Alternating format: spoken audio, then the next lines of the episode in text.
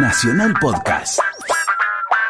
Señora Luciana Vázquez, buenas tardes, ¿cómo le va? Muy buenas tardes. Bueno, en esta tarde de domingo tengo ganas de preguntarte algo que ya sucedió hace unas semanas y, y no me contaste demasiado. A ver. ¿Cómo te fue en Dubái? Ah, estuve en Porque Dubái. no tengo sí, mucha sí. gente amiga que vaya a Dubái. Sí, hago unos viajes relámpagos a Dubái. Tres días en Dubái y 20 horas de vuelo para ir, 20 horas de vuelo para volver. O sea, es cinco días, un día de viaje para allá y un día de viaje para acá, Para tres en el medio. Sí, te cuento algo muy ¿Cómo queda físicamente? eh, agotada porque además es una cobertura, hay siete horas de diferencia, es decir, este, Dubái está siete horas adelantado respecto de Buenos Aires. Sí. Entonces eh, era una cobertura periodística de una cumbre global que se llama Foro Global de Educación y Habilidades. Ujú. Donde van ministros de todo el mundo, académicos de todo el mundo, este, lo- los líderes de la ONU, la OCDE, o sea, muy, muy importante. Y entonces es una cobertura periodística intensa, pero cuando vos eh, llegaste a las 7 de la tarde, 8 de la noche, en Argentina las redacciones eh, me están pidiendo como si me, me hubiera levantado recién, ¿entendés? Así que es, por un lado, esa demanda desfasada en el tiempo y por otro lado, la cantidad de cosas que hay que hacer. La, la cumbre dura dos, dos días y medio. Claro. que hay para ver, la gente para conocer, las ponencias para escuchar, los debates para asistir, que son súper interesantes. Ahí se discute el futuro, está el presente y el futuro de la educación. Claro. Ahora, más allá de la, de- del contenido puntual, este, contame cómo es, vos viajás 20 horas, llegás y ya tenés actividad. ¿Cómo? cómo- Claro, es muy, es muy. eh, hay una cosa, vos te subís en, en el avión en Argentina a las 11 de la noche Sí. y llegás al, a las 11, no, a las 9 de la noche, llegás a las 11 de la noche del otro día, Sí. allá, de Sí. las 11 de allá, las Sí. 9 de, de Argentina en Ezeiza, las 11 en Dubai, ¿no? Sí. Llegás a las 11 de la noche. Por supuesto, esas aerolíneas son maravillosas, ¿eh? Emirates o Qatar Sí, ¿en qué- viajaste? ¿En Emirates? Claro, en Emirates. Son maravillosas porque tienen muy claro cómo funciona el ciclo circadiano de la gente. Entonces estás como una especie de capullo, Sí. como un pollito en un criadero que te alimentan todo el tiempo, en este caso la luz apagada, Sí. y nunca, y, ¿viste? entonces de golpe te despiertan y comes, y al rato te dormís, y te, volvés a despertar Claro, y te está- siguen está- alimentando, como si fuera una sonda Claro, que te claro, dan. es como cuando ves los viajes eh, espaciales en las películas de ciencia ficción, Algo que, así. que están en, unos- en una especie de capullo metálico, Algo así. que a los seis, seis años lo sacan de ahí adentro. Ahora, lo que te produce todo eso es una enorme distorsión de la percepción temporal. Tanto que me pasó algo muy disparatado. sí, Eh, volvía el, el domingo a la noche terminaba la cumbre, así que el lunes a las 7 de la mañana salía mi vuelo de Dubái. sí, Le dije a todo el mundo, coordiné con mi hijo que me esperara el martes, que nos veíamos el martes en casa, el martes a la noche. En el diario pedí el remis para el martes a la noche y llego Claro, a decís, Buenos salgo- Aires. salgo domingo a la noche, Son 20, dura salgo el lunes a la mañana, son 20 horas, Claro. el martes estoy allá. Llego a Ezeiza, no estaba el remis, pero ¿qué pasa? No me contestaban. Bueno, llamo a mi hijo, bueno, ¿estás en casa? No, mamá, voy mañana, pero ¿cómo? Si te dije que el martes, mamá, hoy es lunes, no, pero te digo que es martes. claro, no había mirado el horario del ticket y hice pésimo el cálculo. Claro. 20 horas de vuelo, Sí. pero si allá estaba 7 horas más, acá estoy 7 horas menos. Menos, Entonces claro. caigo, aunque salgo a las 7 de la mañana, caigo en el mismo lunes. Claro, claro. Por la diferencia, porque el tiempo vuelve para atrás. es muy impresionante eso. es Muy impre- desconcertada estaba. Se dicen que realmente. novela pasa eso, ¿no? No. En eh, La Vuelta al Mundo en 80 días. Ah, totalmente. Tenés Termina así. Tenés razón. Phileas Fogg, que era el, Sí. el personaje central, que hace una apuesta en un club inglés de que va a dar la vuelta en 80 días, cree cuando llega que perdió la apuesta, porque, porque cree que llega un día después de, de la fecha que tenía que, que llegar de acuerdo a la apuesta.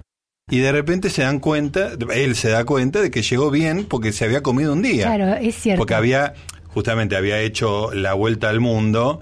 ¿De qué manera? A ver, eh, tenía que haber ido Y salió de- hacia, hacia Oriente, ¿no? hacia Oriente. Hacia Oriente, Claro, hacia claro, Oriente. claro. Entonces, claro, le- le- la, la cuenta de los días le daba mal porque había un, un número. Es buenísimo. Sí, yo dije, bueno, el martes entonces nadie sabe que estoy en Buenos Aires, nadie me va a buscar.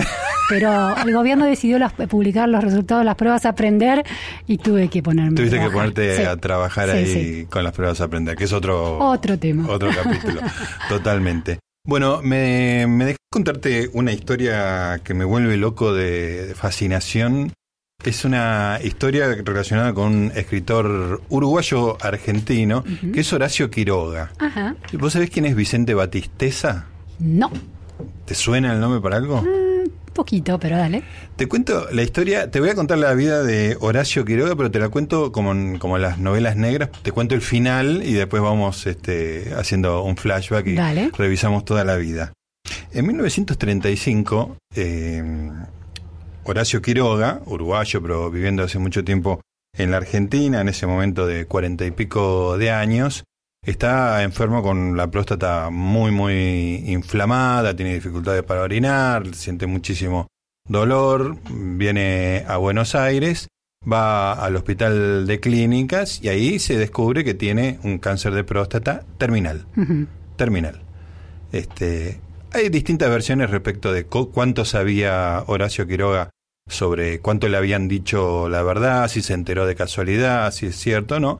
Pero la cuestión es que más o menos sabe que le queda muy poquito de vida, digamos, ¿no? Por otra parte se sentía espantosamente mal, ¿no? Imagínate en el año 1935, digamos, esas cosas no una vez que entraban en un determinado carril ya no tenían ningún tipo de solución.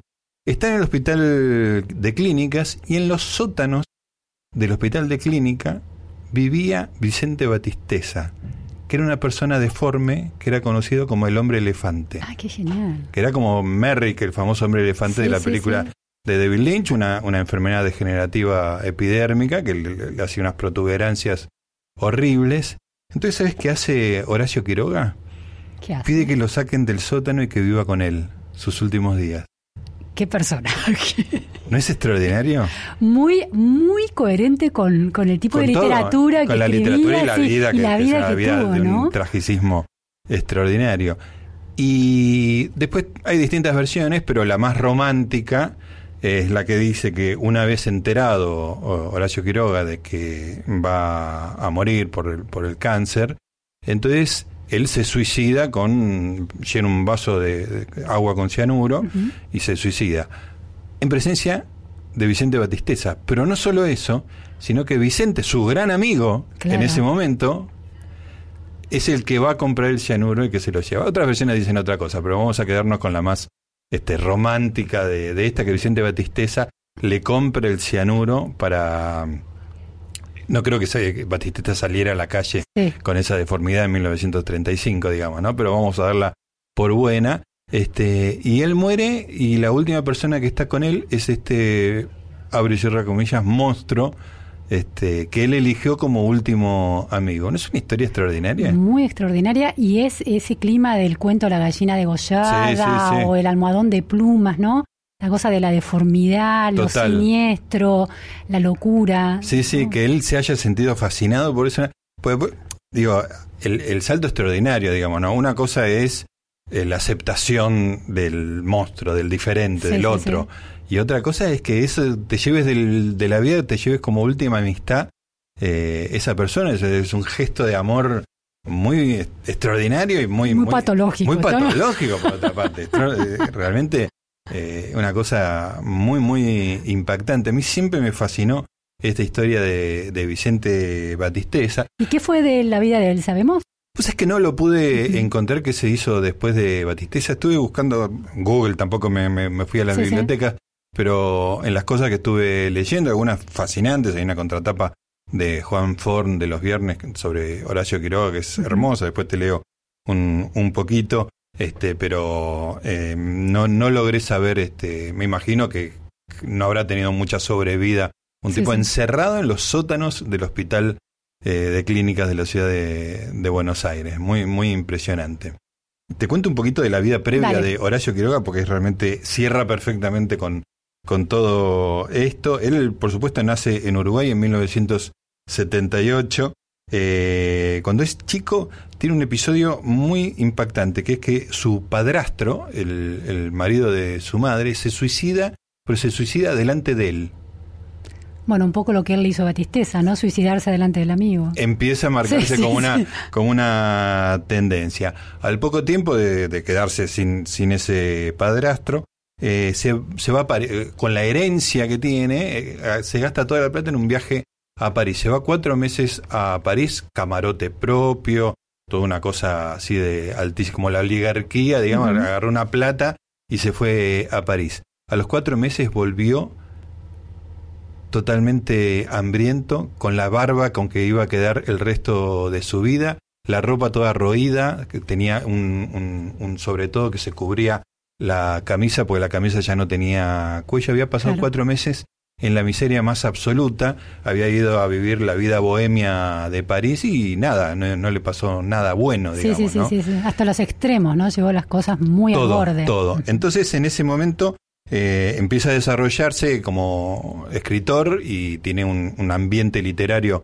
ahí en Montevideo, un montón de amigos, son todos modernistas, estamos hablando 1900, ¿no? Toda la, la explosión del modernismo eh, y uno de sus amigos, en un momento, eh, se pelea muy fuerte con una persona y se reta a duelo, ¿no? Su amigo Federico Ferrendo.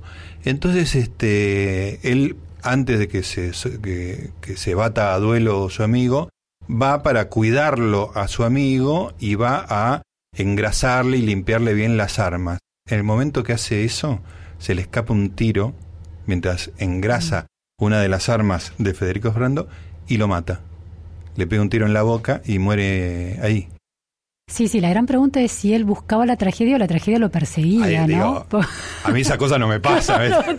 me pueden pasar cosas horribles, pero esas cosas no me pasan. Este, bueno, estuvo cuatro días preso porque era una muerte confusa, pero quedó muy claro que fue un accidente, digamos, que no, no había ninguna intención. Quedó tan mal que se fue a vivir a, a Buenos Aires, porque no, quería cambiar radicalmente de, de Huía de sí mismo, parece, ¿no? Huía de sí mismo, exactamente. Y, y, ahí se aparece una nueva huida, que es que cuando está en Buenos Aires se va con Lugones a, a la selva misionera, se vuelve loco con la selva misionera y quiere empezar a vivir ahí. Bueno, tiene un par de matrimonios, las mujeres eran menores de edad, 17 años una, 20 años otra, este, los padres no querían que viviera con él, bueno, una, una serie de, él, le gustaba la, intemperie total, el salvajismo, ¿viste? Tenía un yerbatal y lo manejaba él solo. Se convirtió en cónsul, era un cónsul tan este, desprolijo. Él también era juez de paz en ese lugar, casaba a la gente, pero todas las cosas que sucedían, los nacimientos, los casamientos, los anotaban en un papelito y los ponían en una lata de galletitas. genial.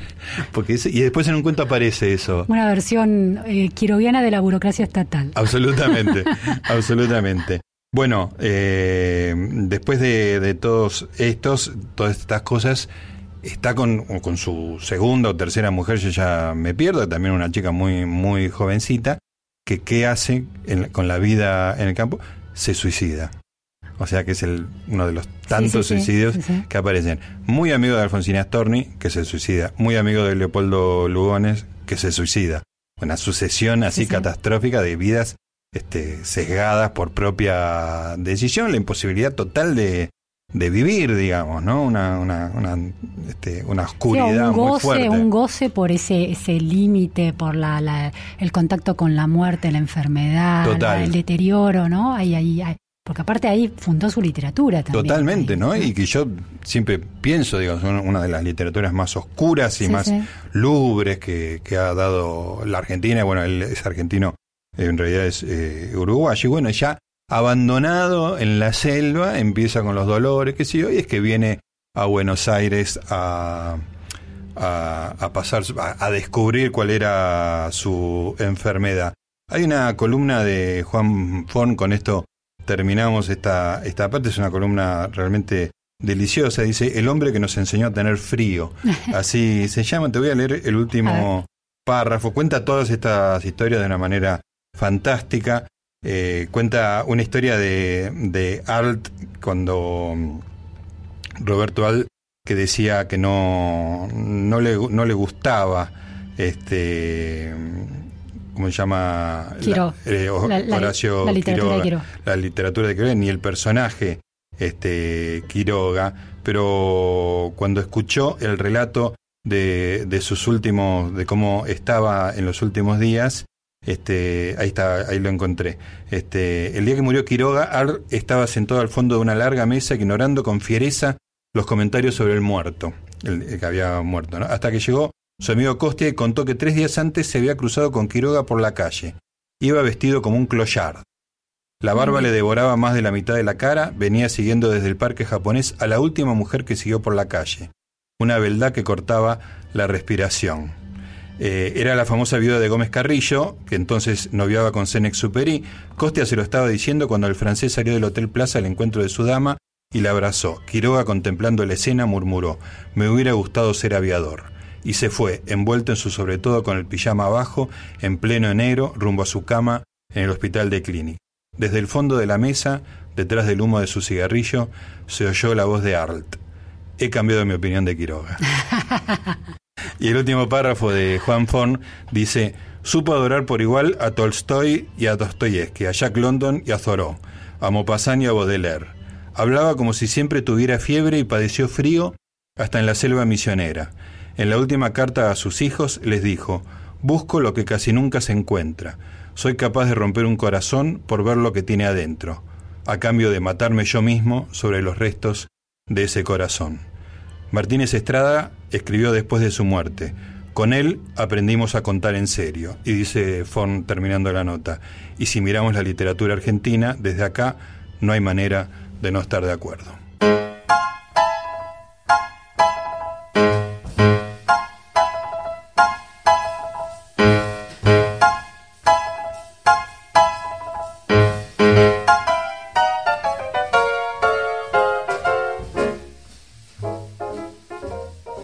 Los problemas que tengo, Luciana, es un problema que yo lo soñé toda mi vida, lo quise tener y ahora lo tengo. Qué bueno. Es que ya, no sé qué hacer con los libros en mi casa. Ah. Ahora que eh, he logrado este, convertir, he tenido varios logros en mi vida, pero básicamente los más importantes fueron los siguientes.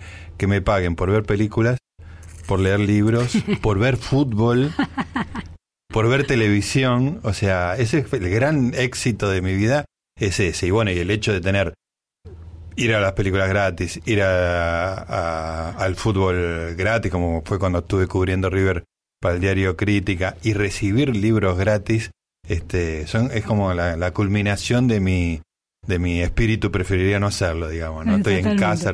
Pero claro, como, como he conseguido que me manden libros, me mandan muchos libros este, y pido y tengo y compro también porque me interesa. ¿Y te deshiciste de muchos libros a lo largo de tu vida? Y tengo que hacer limpiezas cada tanto, ¿no? Porque, por supuesto, cuando las editoriales te empiezan a, mandar, no, no, entonces empiezo a regalar, a ver dónde, a quién le pueden corresponder. ¿Lo regalas a amigos o los llevas a una biblioteca? No, no, los, los, este, los, los, este, los dono, digamos, a, lugares que, que, les viene bien la cosa. Algunos específicamente lo, lo uso de regalo. Me ha salvado alguna vez de, de un regalo que tenía que hacer, este, uy, tengo esto.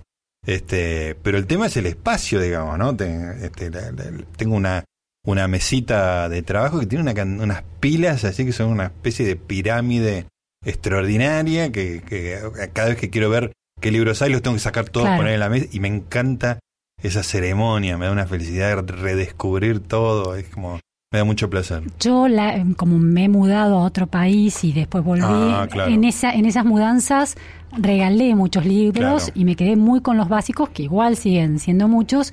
Y sí, mi, mi curva de, cantidad de libros ha decrecido porque leo mucho en libro electrónico. Claro, vos te volcaste muchísimo. Muchísimo al Kindle. Entonces, eh, sí, compro muchos libros, muchísimos libros, digamos, por semana bajo, no sé, tres o cuatro libros. Algunos los termino, otros pero no, hace, no hace diferencia en tu casa. lugar, claro. y la, la, la, sangría más importante que tuve fue con mi divorcio, digamos. Yo tuve, estoy en mi segundo matrimonio, el primer matrimonio. Cuando me separé, aparte Verónica. Tuyo mío, tuyo mío. No, Verónica, doctora en filosofía, digamos, ya que tenía una relación con los libros tan intensa como la mía. este Y en un gesto así de nobleza, seguramente culpa, andás a ver este, qué mecanismo psicológico, eh, cedí enteramente la biblioteca sobre marxismo y sobre Perón. que era una cantidad de libros este, importantes. Buenísimo, muy significativo. ¿eh? Esa sesión. Bueno, que ya había como una, explicación de que a ella le iban a resultar más útiles que a mí, digamos, ¿no? Ni el marxismo ni el populismo. Sí, sí, exactamente. este, pero cada tanto, y este te lo cuento un secreto que no lo escuche nadie. Una vez necesitaba un libro era un libro muy específico, entonces lo mandé a mi hijo, el hijo en común por supuesto, a que lo robe.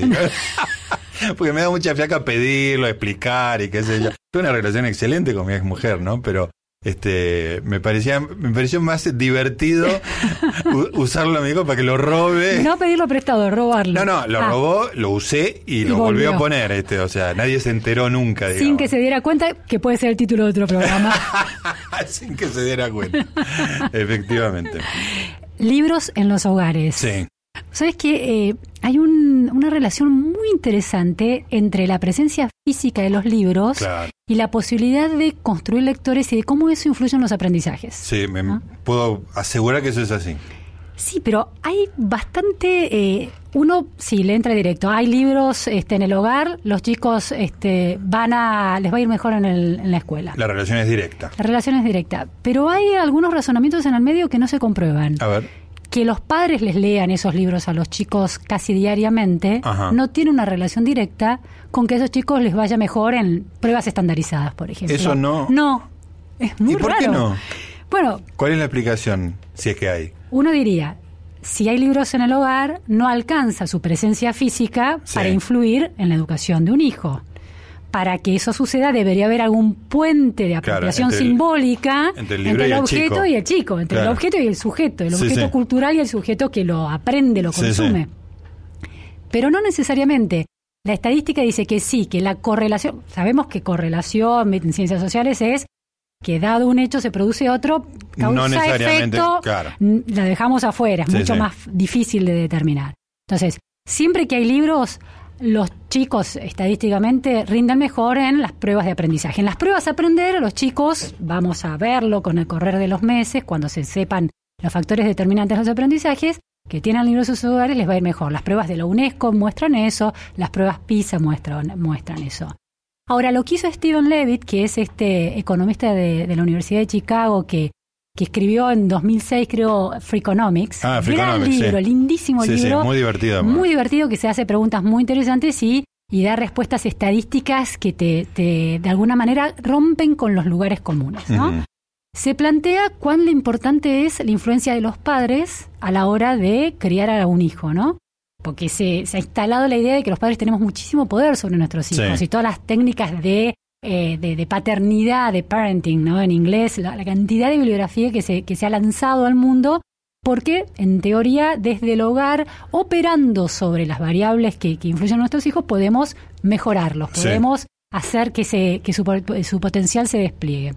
Entonces, una de, los, de las ideas es que si yo le leo a mi hijo todo el tiempo en casa, voy a ser un lector de él o voy a, le, le va a ir mejor en la escuela. Y lo que él demuestra en uno de los capítulos de Freakonomics es que la estadística no apoya esa idea. Ajá. Sí está, sí pesa que haya libros en el hogar. Pero no, que- pesa que, que los lo- padres le lean Sí. a los hijos. La teoría de él es esta, que eh, no importa tanto lo que hacen los padres, sino lo que son los padres. Ajá. Es decir, cuando en un hogar hay libros es porque los padres son muy educados, Sí. creen en la cultura y en la educación, tienen títulos de, de educativos eh, bastante Altos. altos, de secundario para arriba, son, tienen un IQ más alto, un coeficiente intelectual más alto y tienen libros en sus casas. Es decir, los libros no son una causa de que a los chicos les vaya mejor, sino son un indicador de cómo son Claro. sus padres Sí, y eso sí. construye un hogar O determinado. sea, el libro va con un estilo. El libro va con un estilo. Sí, Llevarlos al museo no correlaciona. claro. Eh, leerles no correlaciona. No es el acto de leerlo. Aunque haya una chica, un chico, si entre un nene que tiene libros en su casa porque su padre los llena de libros Sí. y su mamá le lee todas las noches, le va bien a las pruebas estandarizadas. Pero a una nena que tiene libros en sus casas porque los padres compran libros, Sí. pero sus papás no les leen y además ella se la pasa jugando con, mirando la tele o jugando con la Barbie, le va a ir también como al otro chico Ajá. estadísticamente. Ah, fascinante. Ahora, y el chico, que no tiene libros en sus casas, pero su mamá lo lleva a la biblioteca y el chico es un fanático lector, no necesariamente le va tan Qué bien genial. como a los otros dos. O sea que en términos claramente el- estadísticos. el- el- hay una especie de clima en la casa asociado con el libro que no tiene que ver con las actividades con que las hagan. actividades, sino con lo que los padres son, entonces los llevan a Claro. consumir libros y el libro es una señal para ese chico de lo que importa la educación. Sí. Si es mucho más, no es tan directa la relación, sino que da una vueltita simbólica. Mm, claro. Entonces, ¿Cómo construís un lector? Básicamente tiene que haber libros en la casa. Esa es la condición sine qua non. Claro. pero es más, más que condición sine qua non, es como mucho más fuerte que eso, ¿no? Es,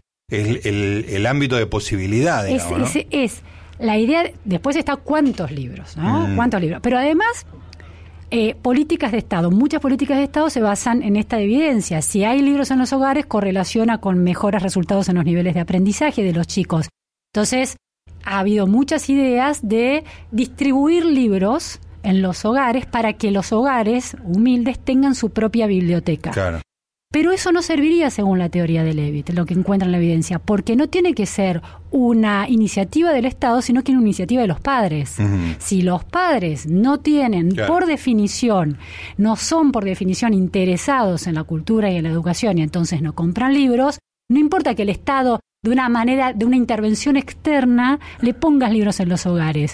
Porque no es solo la presencia de los libros en los hogares, sino la presencia de libros comprados o adquiridos por los padres que les interesa la cultura. Claro, claro. Es, lo que yo llamo clima, digamos, ¿no? Clima, bueno, eso se llama en, estadística educativa, se llama clima del hogar y ah, clima educativo. Ah, se ah, llama así.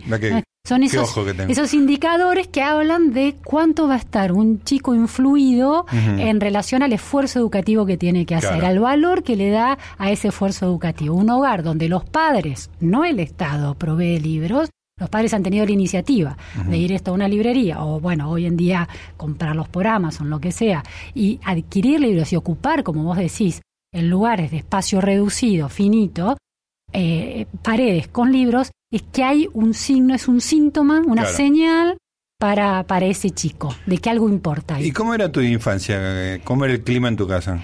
En mi casa había mm, libros, pero no tampoco tanto. Había muchas revistas de capítulo. ¿Te acordás? Las ah, revistas de capítulos, esos objetos culturales eh, para producir cultura de, de, alta calidad académica en masa, entre comillas, ¿no? Era, era una clase media formada pero no había grandes bibliotecas. Mi padre era un industrial de pyme y mi madre era una empleada judicial de carrera, pero en casa yo no diría que había una biblioteca profusa. Sí, sin embargo, estaba enunciado muy claramente la idea del el valor educativo, e, de la educación, ah, la idea de que te voy a donar, este, lo único que te dejo como herencia es tu educación. Te cuento una anécdota de mi relación con la lectura mi hijo en Toronto, la escuela pública canadiense, eh, inglés como segunda lengua, pero era muy chico, cuatro años, entra a la escuela, primer grado, a los dos años, eh, después, a los seis años estaba en primer grado, en cuatro años había entrado al kindergarten, eh, y era, su primera lengua era el inglés, llegado a ese momento. Entonces, empieza a primer grado y la maestra era muy dura calificando, ponía C a todo el mundo. Entonces me siento un día con una maestra y digo, bueno, ¿cómo me dis cuánto lee un chico? tenía completamente tabulado, es decir, un chico de primer grado, para que tengan A, B, C, D, F, tiene que leer este párrafo en cantidad de tiempo, con esta cantidad de errores. Era matemático. Era matemático. Y había biblioteca en el aula y estaban los libros de una editorial que vende por suscripción a las escuelas en Estados Unidos, que se llama Scholastics, que es buenísima, libros muy orientados a cada nivel educativo. Toda la colección bueno, ¿cómo, ¿cómo incentivo la lectura del inglés en Lucas? Para mí era segunda lengua, ¿no? Bueno, llévate todos estos libritos, eran libritos como muy técnicos. Eran lecturas muy precisas para un chico, eran cuentitos, pero dibujo, la palabra, la repetición. Entonces me sentaba con Lucas a la hora de tomar la leche y leyendo esas cositas, él iba repitiendo a los tres meses era el mejor lector de la clase. Qué lindo, Y se convirtió en el, en el alumno que ayudaba, es decir, el compañerito que ayudaba a sus amigos con la tarea en inglés, porque era un lector a los 11 años leyó, leyó Fahrenheit, es un gran lector, hoy lee Carver, tiene 14 años un gran lector y su primera lengua en, sigue siendo sigue siendo el inglés. Es decir, una intervención muy clara pedagógica del sistema educativo y de un padre que quería entender cómo funcionaba eso. Qué genial. Y mm, es muy interesante ese debate porque en todo el sistema educativo hay una guerra entre dos modalidades para aprender a para alfabetizarse y la que está más, más instalada es esta idea del aprendizaje muy de intervención muy técnica de la, del sonido y mm. el fonema y el grafema y la repetición hasta construir esa especie de código para después saltar a lecturas más complejas. Eso estaba sucediendo en la escuela canadiense y en relación a mi experiencia personal fue súper efectivo. Es un gran lector hoy en día y en casa hay libros.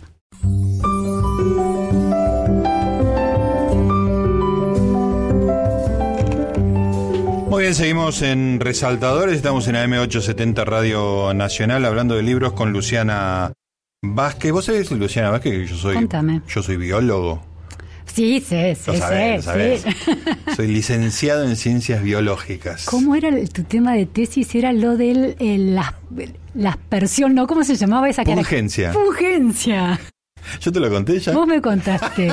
Contanos qué es la pungencia. La, punge- la pungencia es el, el- el picor que uno es un estímulo que se siente en el, en el que es componente del sabor, digamos, Sí. que es el picante, digamos, que, que te puede venir en la soda, por ejemplo, El jengibre. el jengibre, claro, todas esas cosas que te, que te- más allá de gusto, este, te, te, gene- te, eh, participa del sabor con una determinada este pinchazo que se llama pungencia, digamos, ¿no? Lo, lo recibe el trigémino y lo, lo lleva derecho, derecho al, al cerebro, como el olfato, digamos, no, no tiene ninguna mediación. Y te pregunto, ¿cómo era la hipótesis de tu tesis? ¿Cómo eh, la pungencia afectaba la percepción de, de los gustos? ¿A favor o en contra? No, no, era simplemente, era un, era un modelo medio complicado eco- eh, biométrico en el cual los, eh, los este, sujetos de experimento eh, te tenían que evaluar numéricamente de una manera totalmente arbitraria cuán, cuán dulce te parecía algo que tomabas, o cuán amargo, cuán salado, etcétera, que tenía distintas dosis de soda. Ah, entiendo, ¿entendés? interesante. O sea, mezclaba sí. soda con dulce. O sea, ¿cómo afectaba a las otras variables del sabor la pungencia? Entonces, este, arbitrariamente, eh, yo le decía, ponele un número a esto y después ponerle el número a las, a las diversas este, concentraciones que vas a tomar. Entonces me decía cuatro, bueno, esto me parece el doble, por supuesto, era una percepción, era Sí, totalmente sí. Subjetivo. subjetivo, pero como aparentemente eso, el modelo matemático hacía que, que con una n suficiente eso se normalizara y representara una curva que, que te, te- te decía cómo la, la soda, o sea, la pungencia, te alteraba la percepción del dulce, del salado. ¿Lo hacía más dulce el dulce, la pungencia? No, no, todo, todo siempre bajaba, digamos, ¿no? Ah. Pero las curvas de, de que Sí, sí, bajaba sí. eran, eran distintas, Ajá. digamos. No sé para qué servía, la verdad, no, no podría justificártelo. Yo quería huir de ese lugar y mi- mi- mis pasos terminaron más por el lado de la matemática y terminé este, procesando censos en, en el INDEC, digamos, ¿no? Este, sí, la pasé muy mal. Eh, tu- Tuve tres años de CONICET, eh, beca de iniciación. ¿Esa, ¿Esa investigación es ahí? En el Sí, sí, sí. Tengo un trabajo publicado en Estados Unidos que Ajá. nunca lo leí, porque lo, lo ten- yo era el ayudante, digamos, Sí, de un sí, tipo más establecido que lo escribió en inglés, todo qué sé yo.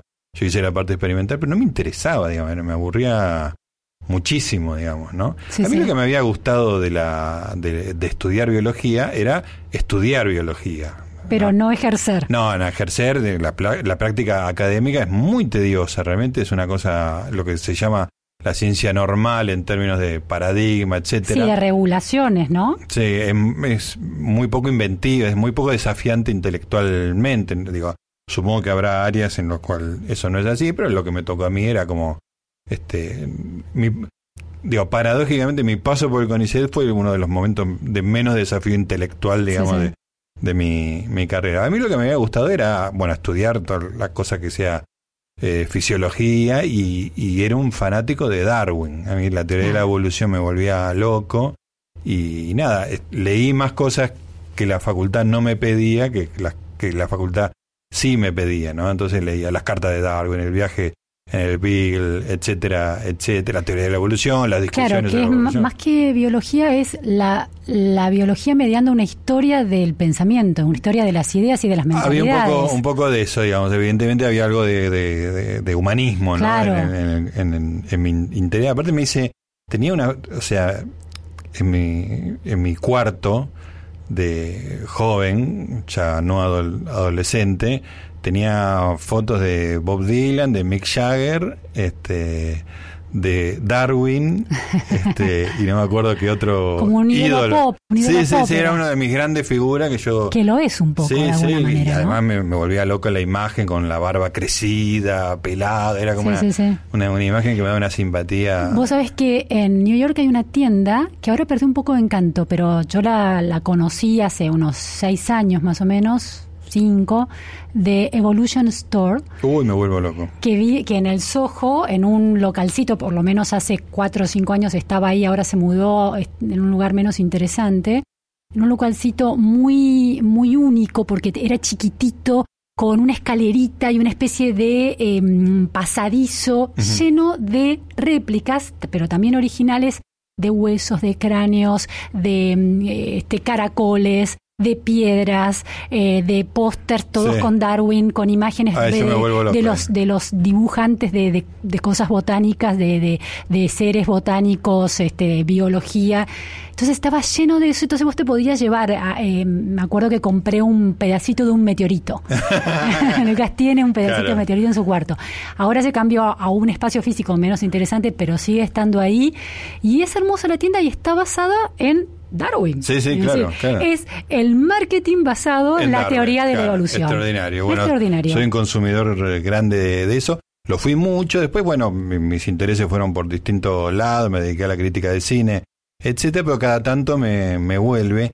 Y el año pasado me encontré con un libro que me tiré de cabeza. Me, me fascina mucho los libros voluminosos que te ofrecen un non-fiction de 600 páginas. Me parece como una promesa, una promesa de que voy a aprender una cantidad de cosas tremenda. Y me encuentro el año pasado con una tapa hermosísima, un libro editado por Random, por la colección Taurus, La invención de la naturaleza, el nuevo mundo de Alexander von Humboldt, de Andrea Wolf me tiré de cabeza y me lo devoré. Es uno de los libros que más me gustó el año pasado. Es muy tramposo, tiene algunas ideas que están metidas de contrabando, pero más allá de, esa crítica, es un libro extraordinario y cuenta la vida de Humboldt. Y a mí me gusta siempre cuando cuento esto, este, ubicar a la gente geográficamente en la ciudad de Buenos Aires. Fíjate que de un lado y de otro de Juan B. Justo, de un lado Ah. En la zona de Palermo tenés Darwin, la calle Darwin. Del otro lado de Juan B. Justo tenés Humboldt, Fitzroy y Bonplan. Es buenísimo. Todos esos grandes este, personajes que cumplieron distintos roles, eh, en la misma época hicieron grandes viajes alrededor del mundo, descubriendo el mundo. Tanto mm, Darwin, iba a decir Marx, Darwin, porque fue como otra de mis influencias juveniles. Tanto Darwin como Bonplan como Humboldt fueron naturalistas, que era una, una de las profesiones más extraordinarias, profesión por decirlo de una manera, ¿no? Pero a fines del siglo XIX, comienzo del siglo, perdón, fines del siglo XVIII, comienzo del siglo XIX, era la gente que estaba descubriendo el mundo, digamos, ¿no? Que estaba viendo cómo eran las cosas, estaba empezando a ver cómo era el continente americano, a ver su fauna, su flora, a ver que todo era distinto que en Europa, que en cada lugar que uno iba, las cosas eran distintas que en otro lugar, ¿no? Este, es muy conocido el viaje de Darwin en 1831 en el Beagle, bajo el mando de Fitzroy, que es otra de las calles. Este, el, diario de viaje de, Darwin, el, viaje duró cinco años y es eh, apasionante, todo. Él descubre la Patagonia, eh, descubre la isla de, descubre en el sentido personal, digamos, ya estaba descubierto, por supuesto, ¿no? Pero es una persona con, con ojos científicos mirando por un mundo por primera vez. Eso me, me fascina, ¿no? Y lo que yo no sabía tanto, y me descubro con este libro maravilloso, La invención de la naturaleza, es que el antecesor de todos ellos fue Humboldt, y que Humboldt, antes de Darwin, fue la persona más famosa del mundo, solo superado por Napoleón. Era un tipo. ¿En qué, época eso? El, el, viaje que hace. El primer viaje que hace Humboldt. Humboldt era, había nacido ahí en, en la Prusia este, de, fines del siglo XVIII. me, hago un lío con los. Sí, 18, de 1790 y pico. Era íntimo amigo de Goethe, que ya era un anciano, pero íntimo, charlaba, charlaba. Y este tipo era como una especie de cerebro súper dotado. Pero ya cuando se están acercando el, el 1800 hace su primer viaje como naturalista y se va a América Latina, pero más especialmente a, Venezuela, este, y, Venezuela, lo que después sería Venezuela, lo que después sería Ecuador, este, Brasil, toda esa zona, digamos, y la descubre y la describe por primera vez. Hacía esos dibujos extraordinarios que a vos te fascinan y que ilustran un poco la Sí, sí, tapa de este libro, esos dibujos de naturalista del siglo. XIX, que son una cosa maravillosa. Detallada, eh, Claro, no había fotografía. Claro. La fotografía aparece a mitad del siglo XIX. Entonces esto había que dejar un registro de cosas nuevas que nunca se habían visto. Este, y él las hace eh, dibujando, digamos, ¿no?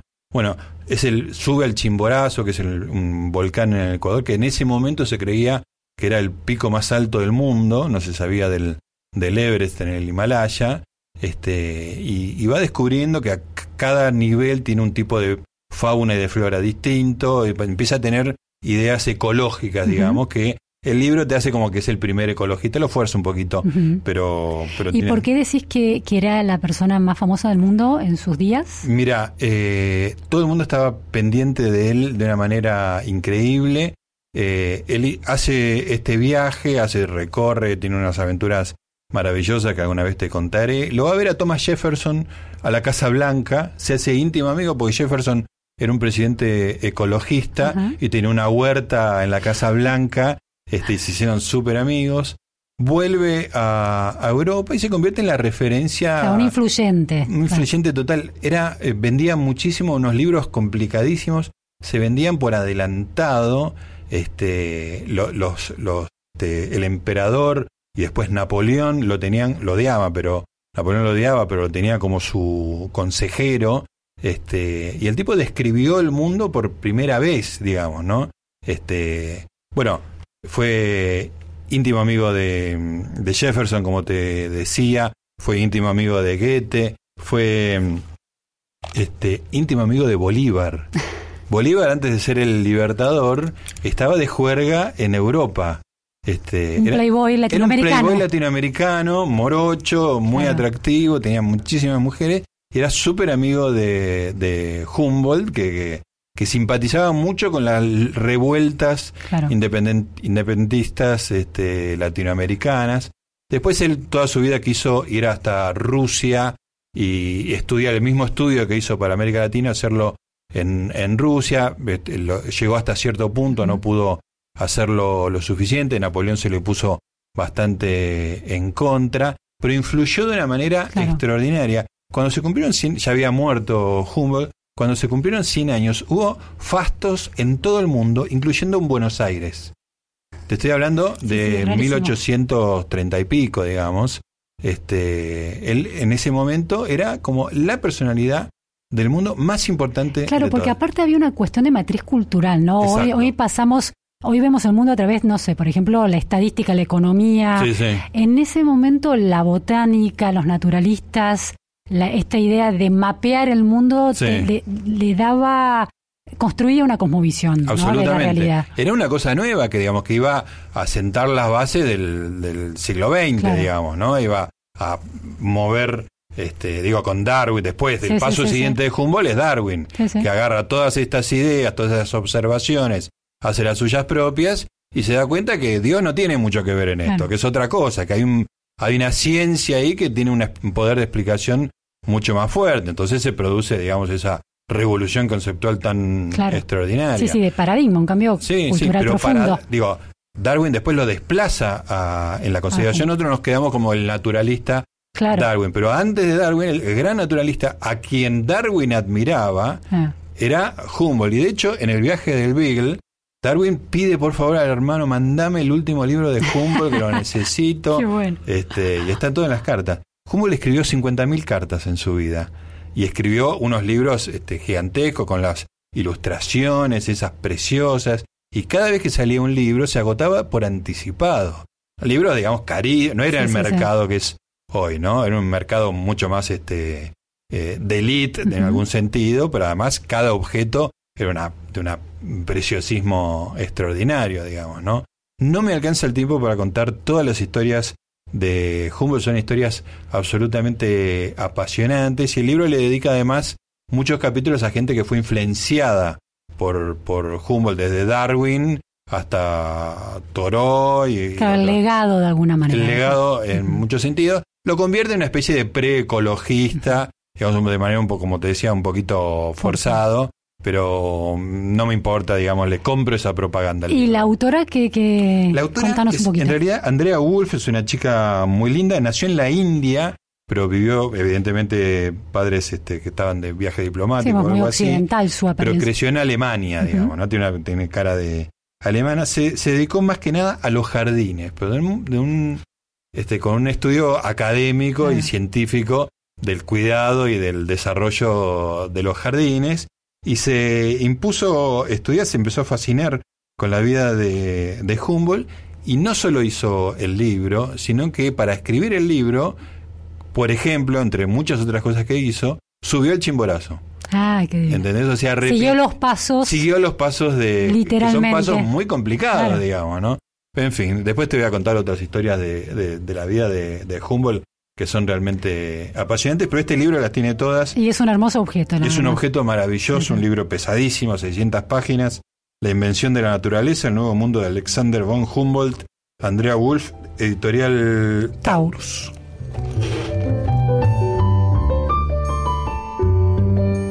Muy bien, y con esta historia del señor Alexander von Humboldt terminamos el resaltador eh, de hoy. Se me pasó volando otra vez, eh, Luciana. Muchas historias, Hablando ¿eh? de, libros. Lindas, lindas historias.